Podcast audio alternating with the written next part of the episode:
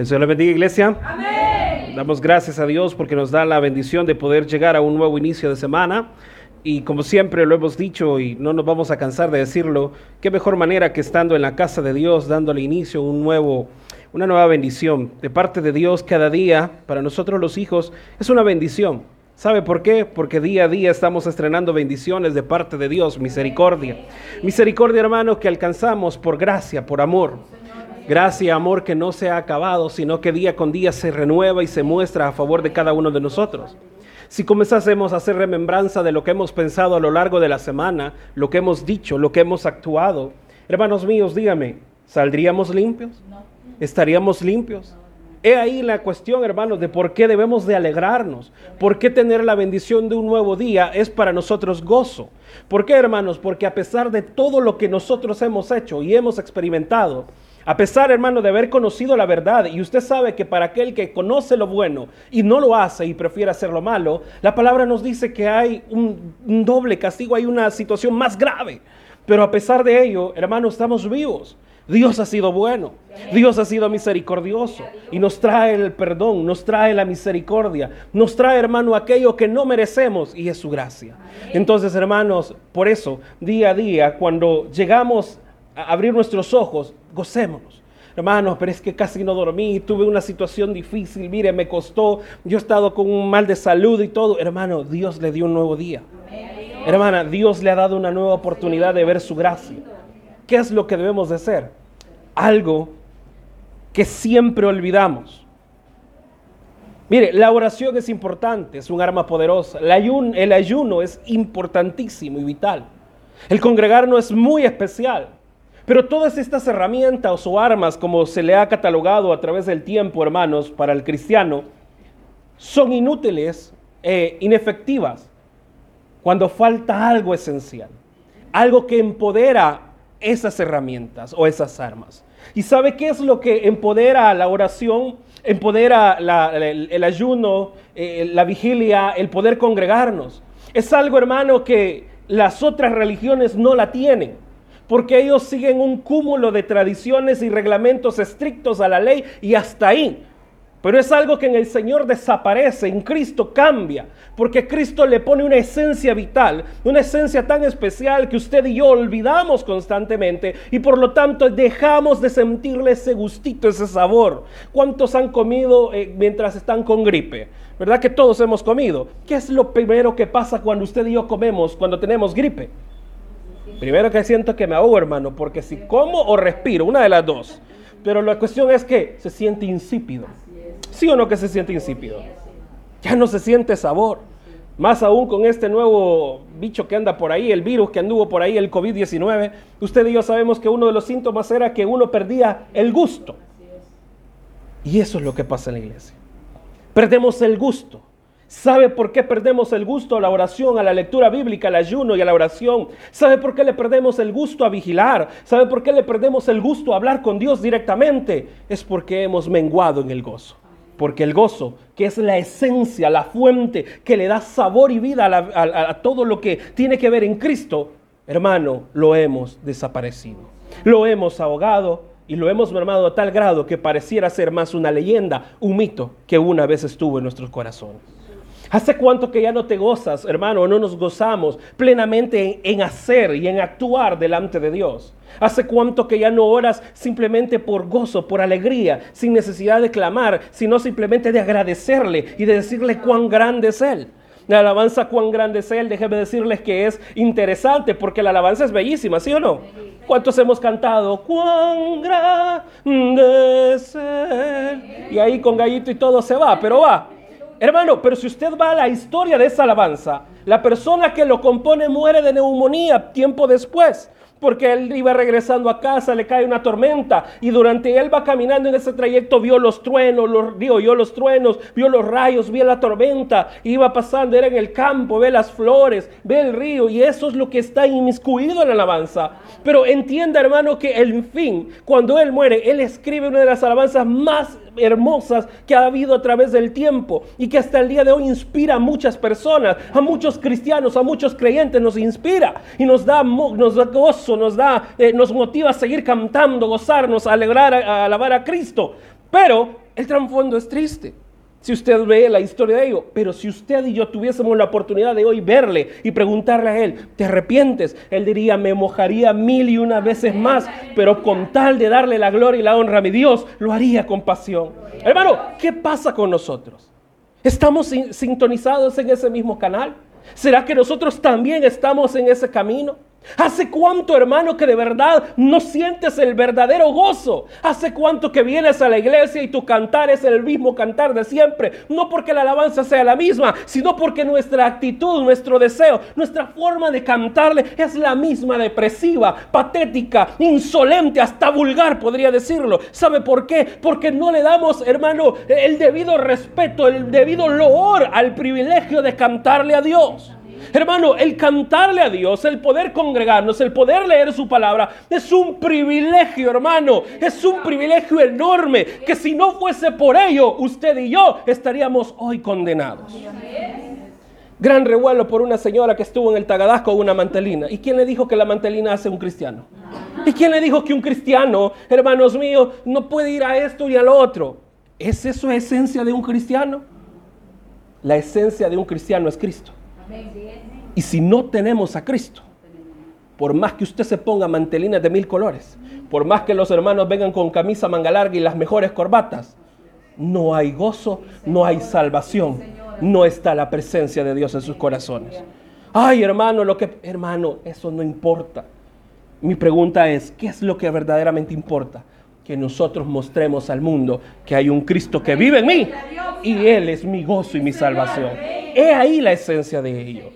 Y hoy Nehemías en su capítulo 8, versículo 10, 8 días de Nehemías, Antiguo Testamento, de Esther, vayas hacia atrás, Nehemías, Nehemías, Nehemías, capítulo 8, versículo 10, vamos a leer.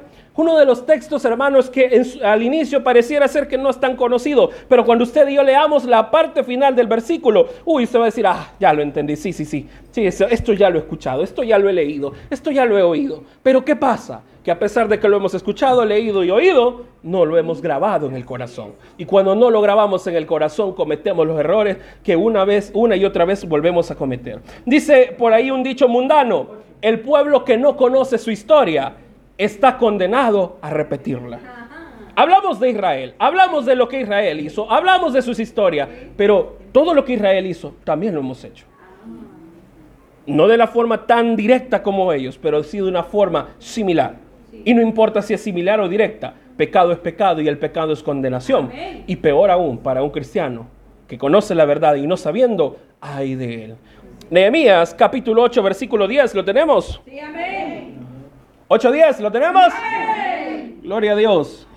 Leemos la palabra de Dios tal cual es escrita en el nombre del Padre, del Hijo y de su Santo Espíritu. Dice, luego les dijo, id, comed grosuras y bebed vino dulce y, y enviad porciones a los que no tienen nada preparado. Porque día santo es a nuestro Señor. No os entristezcáis, porque el gozo de Jehová es vuestra fuerza. ¿Cree que puede leer conmigo esa última parte? Y dice, porque el gozo de Jehová es vuestra fuerza. Una vez más, porque el gozo de Jehová es vuestra fuerza. Eso que usted acaba de decir. Si usted no lo dijo, hay de usted. Pero si usted lo dijo, se está diciendo algo muy importante.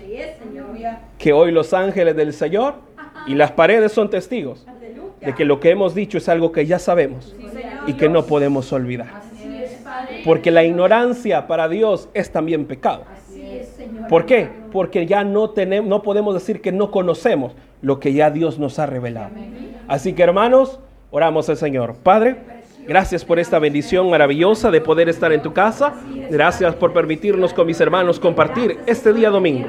Te alabo, Señor, por cada uno de mis hermanos que están presentes y dijeron, heme aquí, Señor.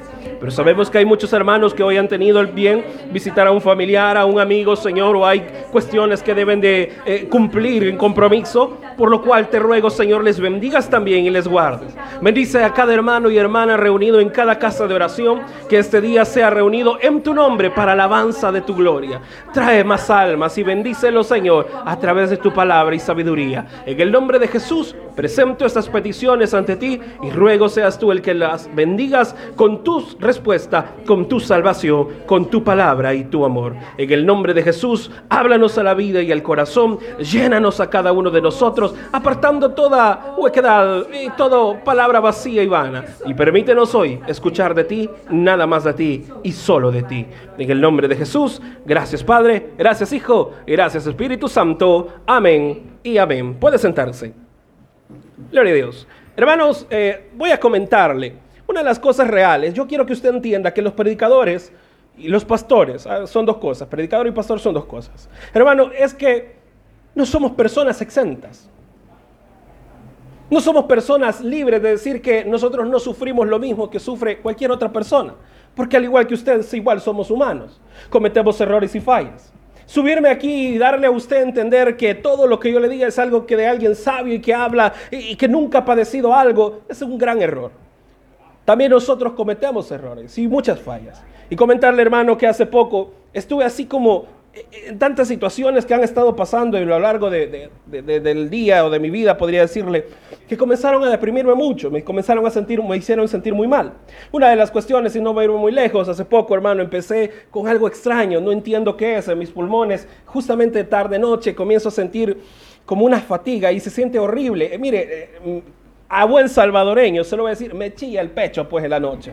Hermano, no puedes sentir medio viento cuando ya estoy va de toser y toser. Y llego hasta el momento, hermanos, y ya me ha pasado en el trabajo y ya acá una vez, hermano, que de tanto toser y toser hasta eh, eh, vomitar y sacar todo lo que he comido. Hermanos, eh, justamente ahora, bueno, en la noche, en la madrugada me habéis dicho este día, me despierto, hermano, y de estornudar y estornudar y estornudar. Fatal, nunca había sufrido tanto, hermano, y, hasta me había desesperado, el ojo rojo, me levanté todavía al baño, me revisé bien y luego me cuesto y me pongo un gorro y había sido porque había dormido del lado donde está cerca la ventana. Y porque el medio hielo me dio, ya me estaba muriendo. Entonces, aunado a eso, a otras cuestiones, me comencé a sentir mal y decía, Señor, e, es que la verdad no entiendo. ¿Cuándo vamos a ver tu mano? Comienzo a ver que falta esto, falta lo otro, tengo problemas aquí, hay problemas allá, pero algo en mí me dice, pero es que te estás quejando por algo que no es cierto, por algo que entendé que ha sido tu culpa. ¿Quién te mandó a no a cuidar y no acatar las instrucciones del medicamento? ¿Quién te mandó a no cuidarte en tu juventud? ¿Quién te mandó? Y hay muchas cosas.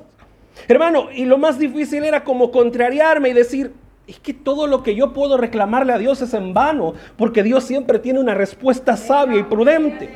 El punto es que ¿De qué sirve quejarte? ¿De qué sirve iglesia que nos quejemos? ¿De qué sirve que tratemos de ponerle peros o, de tratar de persuadir a Dios a través de argumentos, hermanos, para que Él mueva su mano a favor nuestro? Cuando simple y llanamente la palabra nos dice que Dios se mueve en medio de la alabanza y la alabanza se traduce en gozo, en júbilo. Entonces, hermanos, el punto aquí es que Dios se va a mover o se va a motivar a medida que usted y yo motivemos y fortalezcamos nuestro gozo en el Señor. Mire, la palabra nos dice en Juan 17:13 dice, "Y esta es la vida eterna, que te conozcan a ti, el único Dios verdadero, y a Jesucristo, a quien has enviado. Hermano, el punto acá, que para poder gozarnos, para poder vivir en gozo, debemos de conocer a Dios, entender o buscar la presencia de Dios, porque es a medida de que usted y yo nos metamos en ello, que vamos, perdón, que vamos a,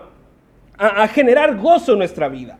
Es, es a a través de esto, hermanos, que usted y yo le vamos a sentir el sabor al Evangelio, el gozo y el privilegio de, servir y de alabarle a Él. Cuando venimos a cantarle a Dios, hermano, no venimos simplemente a repetir un cántico una y otra y otra y otra vez, sino es, hermanos, a congraciarnos, a gozarnos, a vivir lo que estamos cantando. Muchas veces al Ministerio de Alabanza se los dije y se lo repito, ya se lo he dicho a usted también, y lo vuelvo a repetir. Cuando cantamos estamos predicando, hermanos, porque estamos hablando del Dios poderoso, de las maravillas de ese Dios y del poderío que ese Dios tiene y que está a favor nuestro, hermano. Y hoy lo que hemos leído es, hermanos, una porción bíblica de Nehemías, cuando el pueblo ya retornó después del exilio, hermano, de Babilonia, comenzaron a reconstruir la ciudad, pero al reconstruirla tuvieron muchas situaciones difíciles, personas y enemigos alrededor que quisieron, hermanos, eh, eh, estorbarles. Llegó un momento que cuando construían los muros, se renovaban la, la ciudad, hermano, era con una mano construían y con la otra su espada. Estaba la mano en su espada, listas por si un enemigo viniese a atacar y a defenderse. Ese es el punto vital de la vida del creyente, que debemos de estar firmes, construir, el de mantenernos firmes, el de avanzar, pero no sin antes de descuidarnos de nuestra fe y de no descuidarnos de nuestro gozo. ¿Cómo nos descuidamos cuando, hermano, lo hacemos todo por un compromiso, cuando lo hacemos todo porque es parte de la religión o parte de lo que se nos instruye como tradición de hacer? Y no es tradición, no es, hermano, no es este liturgia, esto es gozo, esto es privilegio, esto es maravilla. Cuando usted y yo cantamos a Dios, usted y yo, bueno, muchos aquí, hermanos, quizás vienen de otras religiones, usted cantaba a un Dios que no existe, a un Dios que estaba muerto, un Dios que todavía está crucificado, mas ahora Cristo le ha dado la sabiduría para cantar al Dios vivo que ahora reina a la diestra del Padre y ha preparado morada para que todo aquel que en él crea no se pierda, sino que habite con él por una vida eterna. Pero ¿qué pasa? Que dejamos de darle gusto, de sentirle sabor. Lea la Biblia, ay hermano. ¿Y qué voy a leer? ¿Y qué parte de la Biblia leo? Me voy a Génesis cuando uno empieza en las genealogías. ¿Y qué hago, hermano? Me voy a jueces. Es que, mira, me voy a otro, a Levítico. Hermano, si es ley si ni siquiera he leído la constitución de mi país, ¿cómo voy a andar leyendo yo el Levítico? Ay, hermano, hay tantas historias. A mí por eso son los salmos me gusta, porque es bien sencillito de leer. Es bien básico. Cuando usted y yo no leemos la Biblia, nos perdemos de lo que la palabra tiene para nosotros.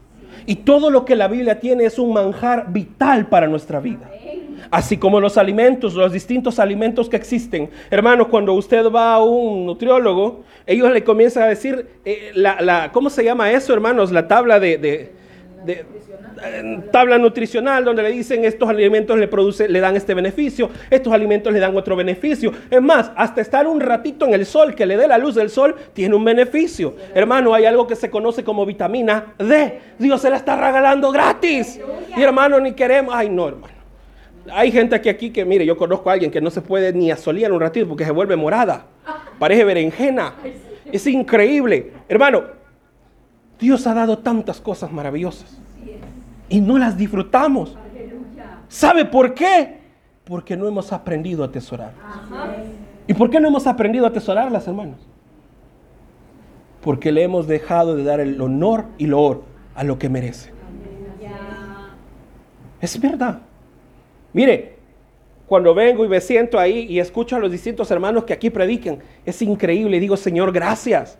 Hace mucho tiempo atrás solo era un par de personas. Ahora, Señor, tú das más. Hay mensajes. Hoy ya escucho mensajes más nutridos. Escucho que ya el pueblo, los hermanos que están predicando, Dios les va inspirando. Y digo, Señor, qué bonito. Qué, qué bonito lo que tú haces. Cómo haces que otros reciban palabra, le demuestras sabiduría y que estos lo compartan. Pero ¿Cuántos, cuando han recibido la palabra, nos vamos y meditamos en ella? Y aún más, ¿cuántos la aplicamos en la vida? La Biblia dice, ya lo sabemos muy bien, no seamos solo oidores, sino hacedores. Pero el concepto de hacerla no es que yo voy literalmente y agarro y lo hago, no, es como lo aplico a mi vida. ¿Ya? Si me pegan en la mejilla, pongo la otra. Vaya, no, no es literal. El, el hecho es cómo aplico esa esencia de la palabra en mi corazón. Yo no voy a pagar mal, eh, voy a pagar mal por mal. Yo hago la inversa. Es que aquí, hermanos míos, las cosas son diferentes. Por eso es que se dice que el Evangelio es el mundo del revés. Aquí es todo lo contrario a lo que el mundo dice que debemos de hacer. Mire, hermano, si usted no me lo cree, nos podemos ir, si no, acá está, en, en 2 Corintios 12, 2 de Corintios 12, 9, 10. Mire bien lo que sucede. ¿Qué pasa cuando hay momentos difíciles y críticos? ¿Qué es lo que el mundo hace? ¿Qué es lo que el mundo prefiere hacer? Con, con tanto problema, mire, con lo de la guerra de, Rusia y de repente que ahora ya se está hablando de la guerra de, Israel, digo, de, Estados Unidos con China. Mire, todos andan afligidos, andan desesperados. Y la palabra ya nos dijo, se levantará nación contra nación, reino contra reino. Hermano, la palabra ya lo dice y el amor de muchos se enfriará. Pero oiga, y el pecado abundará. Pero el que persevera ahí hay un gozo. Porque todo lo que hacemos en el Señor tiene una recompensa. Y la recompensa que Dios da no es la que el mundo te ofrece. Un bienestar en una casa hermosa, con muebles, con los, todos los elementos básicos. No, Dios te da vida y te da vida eterna. Hay vida eterna, hay gozo, hay privilegio eterno que vamos a tener en la presencia de Dios. Pero ¿qué pasa cuando dejamos de lado toda esa verdad? Lo que el mundo hace, deprimirse. Y Corintios, segunda de Corintios, capítulo, ¿qué le dije? Capítulo 12, versículo 9 y 10. Segunda Corintios dice, oiga lo que dice acá la palabra. Dice, y me ha dicho, bástate mi gracia, porque mi poder se perfecciona en la debilidad.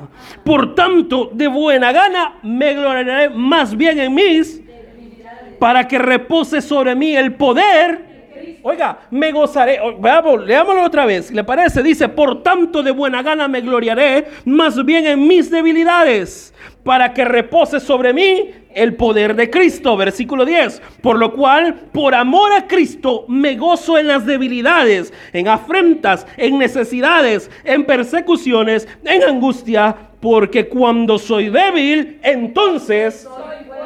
Porque la fortaleza del cristiano es Cristo. La alabanza dice, el gozo del Señor es mi. Y lo leímos. El gozo de Jehová es mi. Esa es la verdad.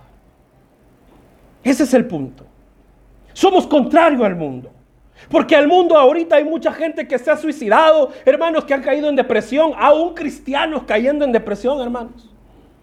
¿Por qué caemos en depresión? O sea, entiendo para aquel que no conoce a Cristo. Es natural, porque el mundo solo habla de vanidades, de falsedades y cosas básicas. Hoy, hermano, mire, hay una gran contienda que hay entre los creadores de contenido eh, o influencers, como le dicen, por los que están en una plataforma rojita, las que están en la moradita, en la que están en una que dice que una T, porque en lo de la T, hermano, en cuestión de minutos usted se puede hacer viral aún por estupideces. Y perdóneme la palabra, pero es la verdad aún por estupideces se vuelven famosos y ya, oíme aquí, yo ya soy esto. Hoy se han dado un montón de videos, hermanos, donde padres llevan a sus hijos a vivir una experiencia de un día laboral real porque ya no quieren ir a la escuela, cipotas así chiquitas que quizás andan rondando las 11, 15 años. No, ya no quieren estudiar porque ellos quieren ser influencers, porque eso les da fama, dinero, les dan lo que necesita. Ahí está el video de un padre eh, que lleva a la hija, él es un albañil, la lleva a trabajar y le dice, bueno, no quieren estudiar. Muy bien, entonces va a emprender. Usted va a aprender hoy lo que es, una, lo que es un día laboral.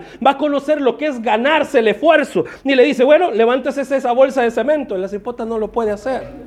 La niña se siente deprimida, se siente triste, se siente raro porque no sabe qué hacer. Porque el mundo que a ella le han ofrecido es el mundo de gente con ropa muy espectacular, lugares espectaculares y hermosos, vidas esplendorosas. Y muchas veces es ahí donde el cristiano comete el error. Ni la Biblia nos dice que no podemos envidiar, ni podemos, hermanos, atesorar lo que el secular o el que no conoce a Cristo tiene. Porque todo lo que éste tiene no es gozo, sino que lo que tiene es muerte, destrucción, depresión y destrucción a su propia vida. Pero en Cristo hay algo diferente. En Cristo hay vida. Solo algunas. Es que en Cristo hay vida, hermano. ¿Y cuántos lo estamos viviendo? La vida que Él dio. Nos ponemos a criticar a lo que medio mundo predica en vez de criticar el plan de vida que llevo lejos de Cristo. Es que a mí me hubiera gustado que él hubiera utilizado esta palabra, soy más, más sofisticada. Por favor. Está bien, no digo que hay que tener decoro y que hay que saber hablar. No es que aquí se va a subir a alguien a hablar puras tonteras. Allá anda uno por ahí, hermanos, que ya lo conoce bien, un señor cholco. Todo le ha caído los dientes anda con un su voladito, un su cuernito y anda diciéndole perro a medio mundo. Y anda diciendo que eso es un maldito. hermano, perdóneme, si Dios no me ha condenado, si Dios no me ha maldicho, si Dios al contrario me ha recibido y me ha amado, ¿quién soy yo para criticar y hablar mal de mi hermano? ¿Quién soy yo para maldecirlo? ¿Quién? ¿Quién es usted? ¿Quién soy yo? El único que puede condenar y el único que puede maldecir es Dios. Por lo tanto, hermanos, debo de cumplir lo que la palabra me llama y es amar. Es difícil, claro que es difícil. Se lo dice a alguien que le cuesta muchísimo. Hermanos, es que es tan tremendo. Usted va en el bus y escucha tanta gente con tantas bobadas, creyéndose la gran cosa y haciendo unas cosas tan, pero tan horrendas, hermano, como gente gritando y maltratando a mujeres que van embarazadas en el bus. O también mujeres embarazadas que creen que por ser embarazadas ellas están enfermas cuando el embarazo es una bendición. Hermano, cuando no tenemos a Cristo, todo nos parece difícil. Ya nada tiene sentido. ¿Cuánto nos gozamos cuando nos levantamos para ir a trabajar? Porque el trabajo es una bendición. Y el que la da, el que lo dio, es el bendito de Israel. Por lo tanto, Él me bendijo a mí con trabajo. ¿Hace cuánto que no te alegras cuando vas a vender a tu negocio? O cuando vas y propones algo. No te salió nada. Bueno, pero lo hiciste. Trabajaste y puedes decirle con orgullo, gracias a usted, Señor, estoy trabajando honradamente. Y cuando recibes un poco de tu ganancia y recibes algo, ¿cuánto ha sido la última vez que has dicho cuando has recibido tu salario? Señor, gracias. Y ya lo del diezmo se lo dejo a usted porque es un compromiso entre usted y Dios. Pero digo, cuando gracias, estos hermanos buena onda siempre me traen una toallita, siempre me olvida. Gracias, hermano. Mire, ¿cuándo fue la última vez que agradeciste sinceramente? ¿Se acuerda cuando usted le llevó el último regalo que usted le dio a su hijo? Hay en un video, ando un video que a mí me fascina. Y parezco Magdalena, aunque usted no lo crea, chillo como Magdalena. Hay un video de un papá en Argentina que le dice, el hijo estaba ahorrando para una pelota, una pelota azul del Boca Junior, el mejor equipo de Argentina y del mundo entero. Entonces, hermanos, y sucede que el niño, el papá viene y le dice, mira, mira, vení, usted sabe que los argentinos como hablan son bien interesantes. Y entonces viene y le dice, ma, llévame la, remera y meterla y guardármela. Le dice, y el niño va y lo agarra y va feliz y abre la puerta. Y mira, no, no, es que es increíble cómo el niño habla. Mira lo que tengo aquí, mira, mira, no, no. Y cuando agarra la bolsa y la tira en la cama y sale la pelota, lo primero que el niño dice, te amo, te amo, te amo, te amo. Y no deja de gritarle, te amo, te amo, te amo. Y mire, es que es increíble cómo el niño lo que más entiende es el regalo que su padre le ha dado. Eso es increíble. ¿Cuándo ha sido la última vez que le has dicho a Cristo, o más bien dicho, le hemos dicho, te amo Señor? Porque hoy vivo gracias a ti. Porque tengo a mis hijos gracias a ti. Porque tengo una casa gracias a ti. Te amo Señor. ¿Cuándo fue la última vez que lo dijiste con amor? El niño no dijo mi pelota. El niño no dijo quiero y amo mi pelota.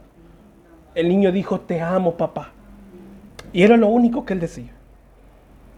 Es increíble que hace mucho dejamos de gozarnos en el amor de Dios. En este caso, Nehemías se reunió con todo el pueblo y él llamó a todo el pueblo como un solo hombre, dice, todos juntos, hombres y mujeres. Y todo aquel que entendía, a ellos les fue dada la palabra de Dios, o sea, la ley de Jehová o la ley de Dios. Y él comenzó a hablar y dice la palabra, si no me equivoco, regresemos al texto original, porque no, ¿para qué mentirle? Mejor leámoslo y veámoslo. Dice la palabra, mire acá, dice, versículo, versículo, vamos a ver. Y el versículo 9, vámonos al 9, dice, y Nehemías, el gobernador y el sacerdote, Esdras, escriba, y los levitas que hacían entender al pueblo, dijeron a todo el pueblo, día santo es a Jehová nuestro Dios, no, no os entristezcáis ni lloréis, porque todo el pueblo lloraba oyendo la palabra de la ley. ¿Por qué lloraba el pueblo? ¿Sabe por qué lloraba? No porque estuviera alegre de lo que estaba escuchando era porque reconocían el pecado que ellos habían andado y porque habían sufrido esos 70 años, un castigo, un exilio. ¿Sabe por qué nos gusta llorar tanto? No por lo que debemos, sino por lo que de verdad no debemos de llorar. Porque hemos olvidado la palabra de Dios, el regalo de Dios. Por eso lloramos y nos deprimimos porque nos está comiendo una enfermedad tristemente y eso parece ser más que lo que Dios tiene para nosotros. No, no estoy diciendo de menos el dolor de una enfermedad y una crisis. Hay gente que sufre. Hay enfermedades dolorosas y terribles. Pero hay gente que está sufriendo y ha demostrado que en medio de su dolor no deja de alabar a Dios. Hay gente que tiene mejor, eh, mejor entendimiento de eso. Y usted y yo, hermanos, que hemos recibido el don de un día más, no hemos sabido agradecer ni gozarnos en ese nuevo día que Dios nos da. Lo que vemos es un día más de carga, un día más de tribulación. Ahí andaban diciendo por ahí que la gran tribulación ya la estamos viviendo, eso se va a vivir aquí en la tierra. hermanos, eso no se está viviendo ya. Eso se va a comenzar a vivir el día en que el Espíritu Santo se vaya. Cuando Cristo ya no esté en este lugar, la presencia de Dios ya no esté en medio de este... Ahí viene el, el crujir, el llorar, ahí viene el dolor. Pero usted y yo que hoy lo tenemos, tenemos el privilegio, iglesia, escuche, tengamos el privilegio de conocer al único y verdadero Dios, dice Juan 17:13, lo tenemos y no nos gozamos. Ya no nos gozamos. ¿Hace cuánto de verdad ya no le decimos? Y se lo digo, mire, le recomiendo, busque el video de ese niño. Es que es hermoso. Si hasta ahí yo dije, bueno, sí, ya, me convencí, voy a ser papá. Ya, quiero uno, así, le voy a regalar dos pelotas para que me diga eso.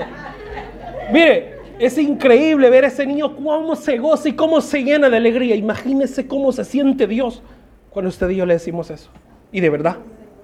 Cuando venimos aquí y le cantamos de verdad. Que se une con el pueblo, hermano. Levantemos las manos. a eh, la gente. Es que no la levanto, hermano, porque usted sabe, ¿verdad? Los olorcitos. Hermano, gócese. Gócese.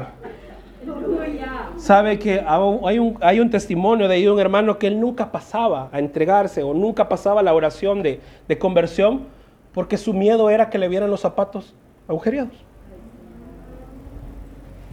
Hasta que llegó el día en que eso le importó poco y lo hizo. ¿Hace cuánto que te estás privando de una bendición, iglesia? Todo porque no te querés entregar.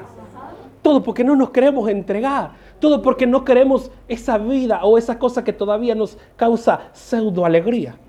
Mujeriego, chambrosa, chambroso, novelero, novelera. Religioncitas, tradiciones, traguitos. Todo eso. Deja de tener sentido y sabor cuando has probado el amor de Dios. Pero ¿qué pasa? Lo que ha pasado, iglesia, es que hace mucho que ya no lo hemos vivido. Aquí hay mucha gente que tiene privilegios y dones de parte de Dios y ya no los ha gozado. ¿Y sabe qué pasa con ello? Comienza a deprimirse. ¿Y sabe por qué se deprime? Porque ya no lo vive. ¿Y por qué no lo vive? Porque ya no se goza. Y cuando no se goza, Dios no se manifiesta. Porque el gozo del Señor es mi fortaleza. Amén. Por eso, iglesia, comencemos a darle sentido y sabor a la vida. ¿Cuántos nos hemos deprimido diciendo si tan solo en mi juventud hubiera hecho eso? Mire, no importan los años. Si Dios dijo que te va a dar el hijo de promesa, que es tu bendición, aún a tus 100 años, Dios te la va a dar. Sí, Dios lo va a dar. Porque hay gozo. Y donde hay gozo, hay libertad. Amén. Por eso, hermanos, pero el gozo en quién? La alabanza dice, me gozaré en tu presencia, Jehová, con todas mis fuerzas gritaré. Me gozaré en tu presencia, Jehová, con todas mis fuerzas gritaré. Ante ti con gozo palmearé, con alegre danza celebraré, cantaré y me gozaré. ¿Cuántos se han gozado en el Señor? ¿Cuántos han cantado con gozo? ¿Cuántos? Hermano, mire, esto es algo muy delicado porque dicen danza, aquí la danza. No, digo, en el Espíritu, cuando usted se ha sentido que se le sale del corazón, le sale del pecho cantarle y gritarle al Señor. A eso se está refiriendo más allá de que el simple hecho de que usted se ponga a bailar en físico. Conozco a gente que ya le he visto bailar que hace unos sus pasitos raros. Tengo un primo que nos contaba de una su amiga que el único paso que hacía era este. Y para toda canción era este el paso. Y eso era todo. En el Señor, hermano, no hay límites. Puedes cantarle, puedes dedicarle a Él alabanza, puedes decirle lo hermoso que es. Tú le puedes cantar a Él y sin restricciones. ¿Y sabe qué pasa cuando le cantamos a Dios por completo? Y le damos a Dios por completo el gozo y la pasión. Hay gozo eterno en nuestra vida. Uno de los médicos más grandes, o digo uno de los más conocidos, de hecho hay una película, un famoso eh, actor que, bueno, se suicidó lastimosamente, Robin, Robin Williams, gracias, ah, la escucharon, la vieron. Yo como leo la Biblia, yo no la vi, a mí me la contaron. Pero la palabra, bueno, la, la, sinopsis de la película es de un médico en un mundo difícil y es real, está basada en la vida real, donde en la antigüedad un paciente solo era un número más, un número más perdón, en los médicos, en los hospitales, para la medicina. Él trató de cambiar eso y comenzó a utilizar los métodos donde decía que el motivar o incentivar la emocionalidad del paciente podía generar beneficios a largo plazo. Esto es algo que la Biblia ya lo dijo. Solo Dios es el hombre feliz. Amén. Aleluya. Y el que cree en mí, aunque esté muerto, Vivirá. solo Dios puede hacer eso. Señor. Aleluya. Gloria a Dios. Pero lo vamos a disfrutar el día en que nos gocemos Amén. en lo que leemos y decimos. Señor, bendito. Cuando vengo aquí y canto, hermanos, para los que tienen privilegio, háganlo con pasión, hagámoslo. Otra vez voy a cantar. ¿Y qué canto, hermano? Mire, aunque sea la misma alabanza, pero si usted le pone pasión y amor, sabe mejor. Nunca le ha pasado que acá ha comido algo así como, por ejemplo, una chuchería por ahí, pizza o lo que sea, pollo, pero de repente le dan, usted ve aquel platito de frijoles, servidito, con tortilla tostada y cuajadita, ya les vi la cara a muchos. Es que se lo imaginaron, va que da gusto, da esa ganas de querer, qué rico. El mundo te puede poner todos los manjares que él quiera, pero si Dios pone su amor ante ti, ningún manjar del mundo vale.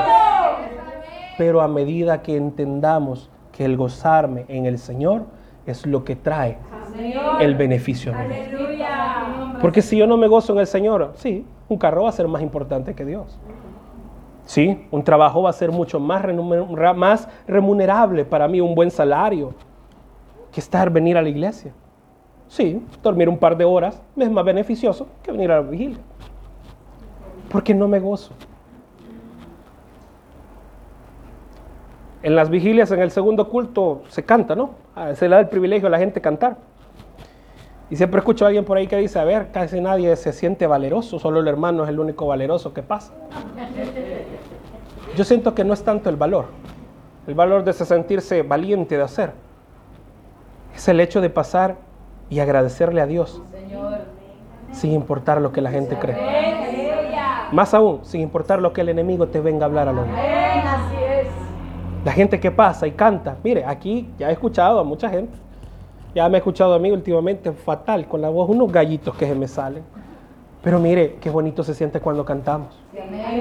Domingo pasado me encantó cuando cantamos Le digno eres. Uh, toda la gente cantó, se sintió aquel fuego. Qué potencia. Y digo, wow, lo que alcanzaríamos, hermanos, si de verdad nos gozáramos cuando cantamos.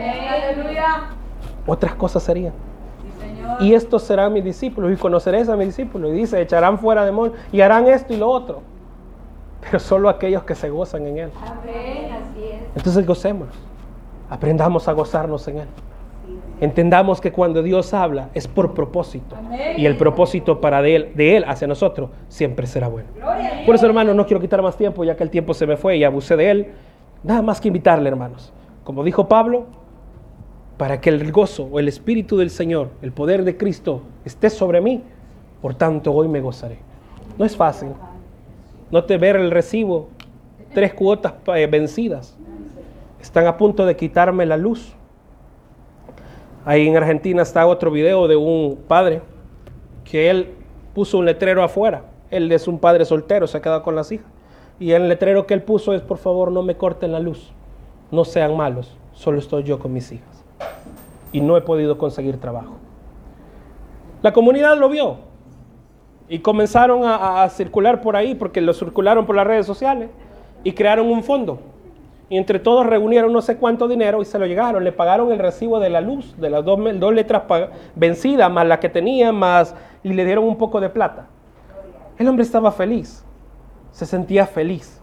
Si nos alegramos por las cosas pequeñas, ¿cuánto más nos vamos a alegrar cuando veamos la gracia de Dios sobre nosotros? Por eso no perdamos de vista que todo lo que hacemos en el Señor tiene una recompensa. El que tiene oídos para oír, que oiga, cierre sus ojos, vamos a orar. Oramos al Señor. Padre Celestial, gracias, gracias por tu palabra, gracias por tu consejo, gracias por tu sabiduría, gracias porque nos instruyes.